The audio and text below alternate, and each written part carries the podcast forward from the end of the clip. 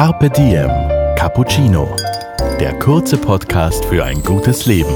Eine Cappuccino-Länge Zeit für einen inspirierenden Menschen. Die Gnade des Neins. Oft, oft sagt jemand anders Nein für einen und bringt einen dadurch erst dahin, wo man eigentlich hin soll. Heute Daniela Zeller im Gespräch mit der österreichischen Schauspielerin Verena Altenberger. Carpe Diem Cappuccino. Das Motto dieses Podcasts lautet ja Zeit für ein gutes Leben. Was ist denn für dich ein gutes Leben? Oh wow, in medias res. Ähm, was ist für mich ein gutes Leben? Ähm, ich habe zurzeit das Glück, oder ich habe schon seit äh, ein paar Jahren das Glück, wirklich so mein, meine absolute Vorstellung vom guten Leben leben zu dürfen. Das ist für mich, ähm, hat das sehr viel mit meinem Beruf zu tun. Ähm, vor allem, weil ich meinen Beruf eben nicht als Job sehe, sondern wirklich als Berufung. Mhm. Und ich einfach genau das machen darf, was ich so sehr liebe. Wie kannst du funktionieren, ohne acht Stunden zu schlafen? Ja, hm. das frage ich mich auch manchmal. Also manchmal funktioniere ich tatsächlich auf so wenig Schlaf, weil es gar nicht anders Boah. geht. Das finde ich immer wieder erstaunlich, dass es dann doch phasenweise auch mit sehr wenig Schlaf funktioniert. Was ist dein unterstes Limit? definiere ich lieber erst gar nicht, weil meistens kann ich nicht mal das, oder oft kann ich nicht mal das einhalten und dann würde ich verzweifeln, wenn ich es so festgelegt hätte für mich quasi so. Mhm. Ähm, manchmal muss man absurd früh aufstehen beim Drehen und manchmal kommt man absurd spät nach Hause. Und manchmal überschneidet sich das wahrscheinlich. Absolut. Also das ist wirklich so, da, da versuche ich einfach nicht zu verkrampfen und mir denken, acht Stunden ist ein Traum. Oft bleibt es ein Traum, aber alles, was drunter ist, ist auch möglich. Ich habe wirklich die Erfahrung gemacht, dass mein Energielevel steigt mit der Anforderung. Achtest du besonders auf deine Ernährung? Also was du isst, wann du isst, wie viel du isst? Ja, also ich versuche extrem, nein, nicht extrem, ich versuche sehr darauf zu achten und ich äh, so sehr ich auch darauf achte, so gerne schlage ich dann auch über die Stränge. Also was ich zum Beispiel mache, ist, also das habe ich mir echt jetzt so vor einem Jahr erst angewöhnt, ist dieses 16-Stunden-Fasten. Mhm. Das ist toll, gell? Das mache ähm, ich auch. Ja, und es ist wirklich, aber das hatte auch eigentlich mit einem Hinhören auf mich selber zu tun, weil ich habe immer gehört, ja, wenn man in Shape sein möchte oder einfach vom Gesünder her so viel frühstücken und dann eher Dinner Canceling, also mhm. kein Abendessen. Und ich bin jemand, der gerne spät isst, der abends Hunger hat und ich bin auch so vom Lebensgefühlrhythmus bin ich sehr ähm, südländisch, was das angeht. Ich möchte einfach um 22 Uhr draußen sitzen und was trinken und was essen und dann noch was essen und dann noch was trinken. So. Dafür habe ich morgens nie Hunger. Das war auch als Kind schon mhm. so. Und äh, meine Eltern haben schon immer versucht, mich zum Frühstücken zu zwingen, weil ja gesund und Schule und Konzentration. Und ich als junge Frau habe das immer wieder versucht, weil dann lieber das Abendessen weglassen ist auch besser für die Figur. Und vor einem Jahr habe ich wirklich mir gedacht, ey, Du hast immer abends Hunger, aber du hast nie morgens Hunger. Lass doch morgens weg und iss abends. Und seit ich mir das selber gönne, einfach dann zu essen, wenn ich Hunger habe und nicht irgendwie mich anders hinzuzwingen, hat sich bei mir dieser 16-Stunden-Rhythmus wirklich von ganz alleine eingestellt. Hast du manchmal das Gefühl, wenn du dich ansiehst auf der Kinoleinwand oder am Schirm, am Fernsehschirm, oh, ich muss zunehmen oder abnehmen? Mhm. Oder bist du da immer zufrieden mit deinem Körper? Hm. Hm. Kannst du dich überhaupt ansehen? Mhm. Ähm, ja, jein. Also mal, mal mehr, mal weniger. Das hängt echt, das ist so von Projekt zu Projekt unterschiedlich.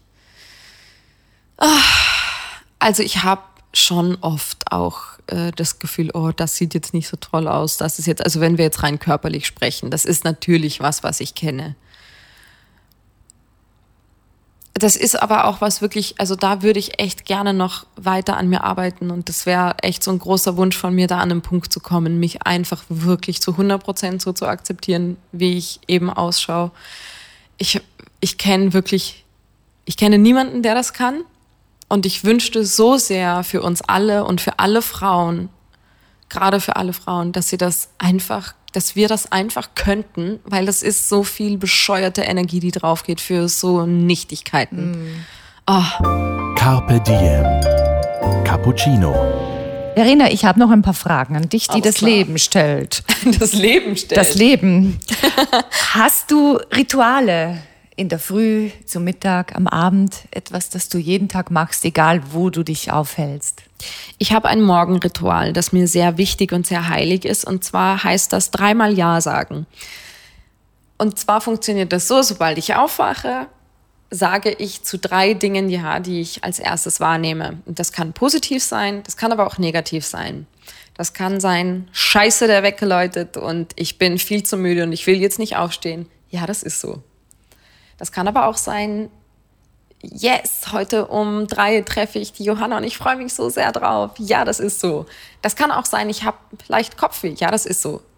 Alles, das alles ist, alles ist erlaubt und alles wird einfach bejaht und angenommen. Mhm, also akzeptieren, was ist. Ganz genau. Und das, das hilft mir einfach, äh, positiv aufzustehen, egal was ist. Bringt dich das auch in so eine Präsenz? Ins Hier und im Jetzt? Ja, das mag sein. Habe ich, hab ich so noch nicht drüber nachgedacht, aber auf jeden Fall. Also es ist ja irgendwo genau dafür auch da. Absolut. Das ist eine gute Technik. Ja, also dreimal Ja sagen in der Früh. Gibt es ein Zitat, das dich besonders geprägt hat? Von wem auch immer. Hm ein Zitat, das mich besonders geprägt hat. Muss ich kurz drüber nachdenken. Ich, es gibt bestimmt ein Zitat, das mich wahnsinnig geprägt hat. Aber es fällt mir gerade nicht ein. ich, ich, ich, vielleicht, äh, es liegt irgendwo in der Schublade. Moment. Sag dreimal Ja zum Leben in der Früh. Verena Altenberger. Ja, genau. ich springe ein. Verena, drei Qualitäten, die du dir angeeignet hast, die dich dort gebracht, hingebracht haben, wo du heute bist das Vertrauen in die eigene Kraft.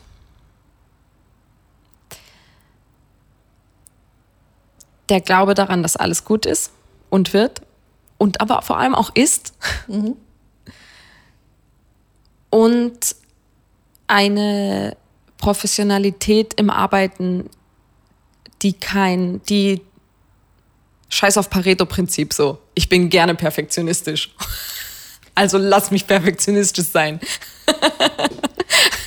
also du suchst nicht die Balance in allem. Nein, ich will es einfach zu 100 Prozent. Mhm, das ist ein gutes Motto. Was ist für dich schöner, zu Hause ankommen oder von zu Hause abreisen?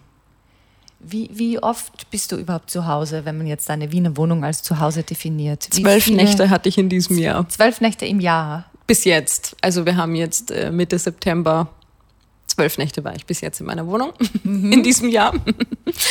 ähm, ich reise gerne ab. Ich reise lieber ab, als ich ankomme. Ist wahrscheinlich für dich gesünder. Ja. Dann wäre es umgekehrt, wärst du in einer ewigen Nichterfüllung dieses Wunsches. Was ist denn der schönste Ort, an dem du je übernachtet hast? Der schönste Ort, an dem ich je übernachtet habe. Äh, eine, eine Almwiese in Dorfgastein. Sehr hochgelegen. Und ähm, das ist, das war einer der Kraftplätze meiner Mama, die Sennerin war äh, während ihrer Jugend auf dieser Alm und Brottenberger, Brottenberger Wetterkreuz heißt der Ort. Bitte mich nicht zwingen, das auf Hochdeutsch zu sagen. Ich weiß es nicht. Breitenberger Wetterkreuz Na, oder so? Bitte, sag's noch einmal. Das Brottenberger, Brottenberger Wetterkreuz. und da gibt's eine Wiese, da steht eben dieses Wetterkreuz, also es ist ein Holzkreuz und ähm, so ein paar Fichten im Hintergrund und da, da ist sie mit mir raufgegangen, als ich ungefähr, weiß ich nicht, wie alt werde ich da gewesen sein, 14, 15 und haben wir da oben übernachtet. Und es war total schön. In deiner Heimat. Welcher ist der schönste Fehler deines Lebens? Hm. Vielleicht habe ich den noch nicht gemacht. Doch, ich, ich weiß einen. Oh Gott. Du, ich weiß deinen schönsten gespannt. Fehler. Den finde ich nämlich auch so cool. Du hast im Reinhard-Seminar vorgesprochen so. und konntest den Text nicht auswendig das und stimmt. hattest das Reklamheft dabei mm. und hast vorgelesen, hast du mir mal erzählt. Ja. Und ich finde das so eine schöne Geschichte. Und du hast es trotzdem geschafft. Und offensichtlich, ja, die Gnade. Also du wurdest nicht genommen damals. Genau, die Gnade dann. des Neins. Oft, oft sagt jemand anders Nein für einen und bringt einen dadurch erst dahin, wo man eigentlich hin soll. Ja, und du konntest dein Studium machen, Ganz genau. du konntest reifen. Ganz genau das. Und es hat sein sollen, dass du Schauspielerin wirst. Ja. ja. Woran erkennen andere deine Eitelkeit?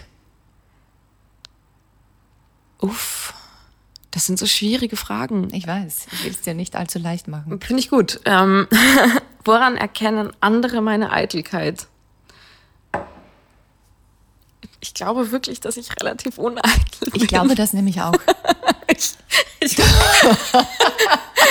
ich, ich habe gerade an mir hier heruntergezeigt, ich sitze hier in Jogginghose und die Socken so ein bisschen zu hoch gezogen. Wir sind auch im Fitnessraum, Verena. Eben, also ich, ich weiß es nicht. Um, ja, ja, du hast auch keinen Grund, eitel zu sein. Ich will dir jetzt nicht schmeicheln, aber du sitzt mir gegenüber und ich habe mir jetzt gesagt, es ist die vollkommen falsche Frage. Zum ersten Mal in meinem Leben, denke ich. Mir. Oh, ich habe ich hab tatsächlich einen kleinen Tick, oh, der, der, könnte in die Richtung mhm. gehen. Ich habe immer einen kleinen Taschenspiegel dabei und ich kontrolliere immer nach dem Essen, ob ich was zwischen den Zähnen habe. Das ist auch sehr rücksichtsvoll den anderen ja, gegenüber. Aber ich glaube, das, ich meine, das könnte man als Eitelkeit zumindest auslegen. Das, das kommt, glaube ich, aus, ich kann mich nicht dran erinnern, aber ich vermute, das kommt aus irgendeiner Demütigung in der frühen mhm. Jugend so. Es klingt so nach einem klassischen. Und dann saß ich in der Mathematikstunde und musste an die Tafel und hatte ein Riesenstück äh, Mohn. Mohn zwischen den Zähnen und auf der anderen Seite noch Petersilie oder so. Also ich, ich glaube, da ist mal irgendwas vorgefallen, was ich verdrängt, aber nicht verarbeitet habe. Seitdem habe ich diesen Taschenspiegel immer dabei. Was können andere von dir lernen? Ich versuche Mut zu machen, damit man seine Träume träumt und ähm, weil wenn man die Träume träumt, dann können sie auch Wirklichkeit werden. In welchen Momenten bist du absolut souverän? Hm. Wow. Ähm, ich weiß es nicht. Ich weiß es nicht. Absolut souverän. Ist auch nicht unbedingt ein Zustand, den ich anstrebe, muss ich gestehen. Absolut souverän klingt irgendwie kalt. Ich weiß auch nicht. Ja. Aber vielleicht bist du insgesamt ein recht souveräner Mensch. Also ich nehme dich so wahr. Ja? Ja. Ich, ich habe, ich glaube, eine tatsächlich eine Qualität, die ich mir nicht aneignen musste, aber die ich besitze, das ist mir zumindest schon oft gesagt worden, ist, man erkennt oft nicht, wie wahnsinnig nervös ich bin. also das habe ich wirklich schon, äh, ich, ich merke, ich, ich treffe immer wieder Kolleginnen und Kollegen, auch mit denen ich Theater gespielt habe, die total überrascht sind davon, wenn ich sage, dass ich wahnsinniger Lampenfiebertyp bin. Ich sage, was? Irgendwie, wir haben drei Jahre zusammen gespielt, ich wusste das nicht, mhm. weil man mir das offensichtlich nicht anmerkt. Also ich glaube, ich kann sehr souverän wirken, ohne es auch nur annähernd zu sein. Gibt es auch Situationen, in denen du total unsouverän bist? Ja, ich, was ich wirklich noch nach wie vor überhaupt nicht kann, weil ich mich jedes Mal so fehl am Platz fühle mit meinem Landei-Komplex und was weiß ich, was ist so roter Teppich, wirklich. So klassisch äh, Premiere und dann geht man dahin und dann ist man, sollte man im Idealfall passend gekleidet sein und man geht dann über diesen Teppich und dann werden Fotos gemacht und danach, nach dem Film geht man auf die Bühne und soll Fragen beantworten und ich, ich bin da wirklich nach wie vor in einem Dauerzustand der Panik. Mhm. Ähm, das ist, ich habe Gott sei Dank mittlerweile einen ganz tollen Stylisten, den Simon Winkelmüller, mit dem ich seit Jahren zusammenarbeite, der mir, also ich habe quasi einen Teil des Problems outgesourced. ähm, und der es auch wirklich schafft, mir durch Klamotten Selbstbewusstsein zu geben an diesen Abenden oder zu diesen Veranstaltungen. Aber es gibt auch immer wieder so unangenehme Situationen. Also was mir einfach, ich, ich glaube, ich meine zum Beispiel einem Elias Mbarek, dem passiert das sicher nicht, aber mir passiert es nach wie vor regelmäßig, dass ich über diesen Teppich gehe und äh, man nicht genau weiß, wer ich bin und das immer wieder zu seltsamen Momenten führt. Also es gibt dann immer wieder so so, äh, man hört dann ja auch, was die Fotografinnen und Fotografen reden. So, Wer ist jetzt das nochmal? Oh, das ist so abwertend, oder? Und man spielt die Hauptrolle und, und dann, in dem Film. Ja, und dann steht man da und muss natürlich weiter lächeln, weil zwei, drei fotografieren mhm. natürlich schon und dann steigen auch alle anderen ein. Aber es gibt immer wieder so und ich stehe dann da und denke mir so, oh Gott, was machst du hier? Wie mhm. unangenehm. Oh Gott, kann ich einfach weitergehen, bitte? So, oh, also diese Situationen gibt es nach wie vor. Und dann eben danach, wenn ich auf die Bühne soll, dann bin ich auch eigentlich, äh, versuche ich einfach nur nicht komplett rot zu werden. wenn, wo, wo auch wenn ich Schminke hilft, ja. wenn man weiß, ich habe Schminke, ich kann rot werden, man sieht nicht. Genau, aber so, oder auch immer, ich habe auch immer noch Angst irgendwie, dass mir eine Frage gestellt wird, die ich nicht beantworten kann, weil ich es vielleicht selber gar nicht so weit verstanden habe wie jemand anders oder so. Also ich, da habe ich einfach eine ganz große Unsicherheit in mir. Das ist alles also gut, das, diese Momente mit den Fotografen, das gibt's, aber jetzt zum Beispiel, dass ich eine Frage nicht beantworten kann, das ist natürlich noch nie passiert. Das ist eine total surreale Angst. Ähm, ja, aber da bin ich ähm, innerlich nicht souverän in diesen Momenten. Jetzt müssen wir noch klären, was ist ein Landeinkomplex und woher kommt der? Ich, also durch, aufgewachsen halt, also Salzburger Land ähm, und ich bin die erste aus meiner Familie im weitesten Sinne, die es gewagt hat, Kunst zu ihrem Lebensinhalt zu machen und einen künstlerischen Beruf als Hauptberuf zu wählen und durchzuziehen. Also deine Mutter war, glaube ich, Schuldirektorin, dein Vater Banker. Genau, ja. genau. Und, und da, ich, ich habe noch oft so diesen Gedanken, immer weniger, Gott sei Dank, aber ich, ich, ich, ich habe den irgendwo auch von früher so abgespeichert, dass ich den leider viel zu oft aufrufen kann, diesen Gedanken von, das ist nicht deine Welt eigentlich. Und du bist so ein bisschen fremd in dieser Welt. Das ist auch, weil du das am Reinhardt-Seminar angesprochen hast, das war auch so wirklich so eine erste traumatische Erfahrung für mich, als ich mit 18 gerade frisch maturiert da ans Reinhardt-Seminar gefahren bin und da sitzen ja wirklich, da sind ja irgendwie 1200 Leute, die vorsprechen, die sitzen da in dieser Aula die sind überwiegend dunkel gekleidet, sitzen irgendwie sich dehnend auf dem Boden.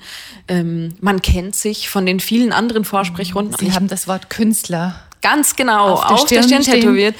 Ich meine, das sind alles tolle Menschen und ja, die machen dann alle diesen tollen Beruf. Aber ich bin da reingekommen. Ich war relativ stark geschminkt. Ich hatte irgendwie so ein Kleid an, also wirklich wie die Bauerstochter, die auszieht, um in die große Stadt eine Schauspielschule vorzusprechen.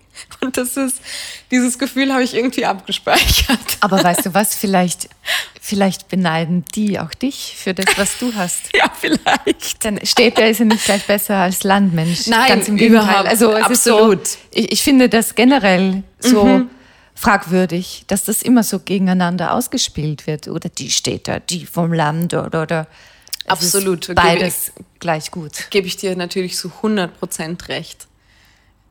Konnten Aber wir diesen Komplex jetzt vielleicht ja, ja, mal schauen. Ich, ich arbeite dran. Ja, aber wirklich. Und eine letzte Frage. Wenn alles möglich wäre, Verena, was würdest du heute tun? Heute. Heute. Und alles ist möglich.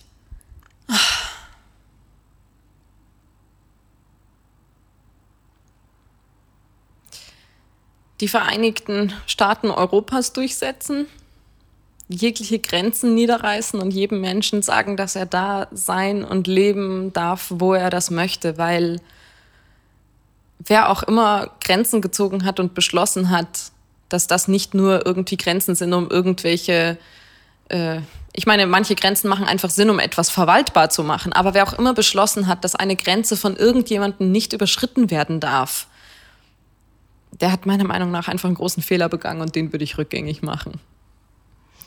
Verena, das war die schönste Stunde, die ich jemals in meinem Leben in einem kargen Fitnessraum auf einer kargen Liege mit jemandem verbracht habe. Das freut mich. Ich danke dir wirklich von Herzen für das Gespräch. Danke dir. Alles Gute. Dir hat unser Carpe Diem Cappuccino geschmeckt? Dann gönn dir die XL-Variante. Den kompletten Podcast mit der österreichischen Schauspielerin Verena Altenberger auf Soundcloud, iTunes, Google Play oder Spotify. Jetzt abonnieren und liken. Das Carpe Diem Magazin erscheint alle zwei Monate. Besucht auch unsere Social Media Portale auf Facebook, Instagram und YouTube und unsere Website carpediem.live. Carpe Diem der Podcast für ein gutes Leben.